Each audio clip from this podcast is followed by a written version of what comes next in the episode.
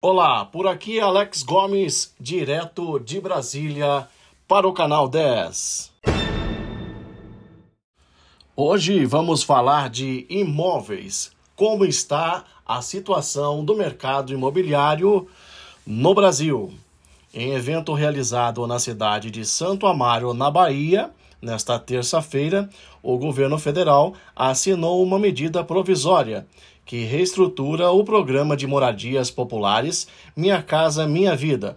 Além de reestruturar, a MP também aumentou o limite da primeira faixa de renda familiar bruta, que passou de R$ 1.800 para R$ 2.640 o governo afirmou que pretende subsidiar até 95% dos preços dos imóveis destinados à família dentro dessa faixa.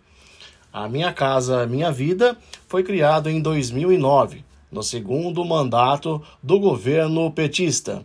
Em 2020, sob a gestão de Jair Bolsonaro, foi substituído pelo Casa Verde e Amarela, que alterou alguns pontos do programa original mas mantinha sempre o objetivo de facilitar o acesso a moradias para famílias de baixa renda.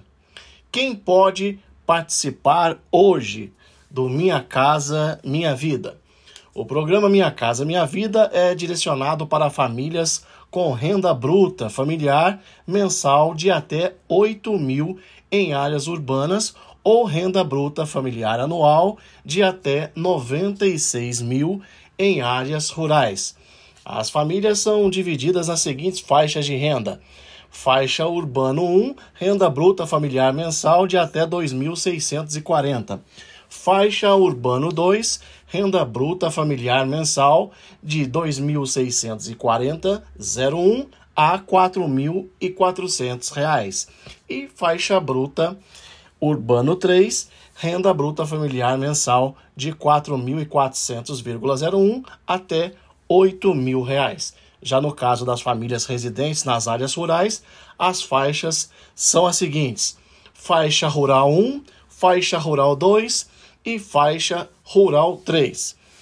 Nas novas regras determinadas pela MP assinada no dia de hoje, o valor dessas faixas de renda não eleva em conta benefícios temporários, assistenciais ou previdenciários, como auxílio-doença, como seguro-desemprego, benefício de pensão continuada, o BPC, e também o Bolsa Família. Aqui é Alex Gomes, direto de Brasília, para o canal 10.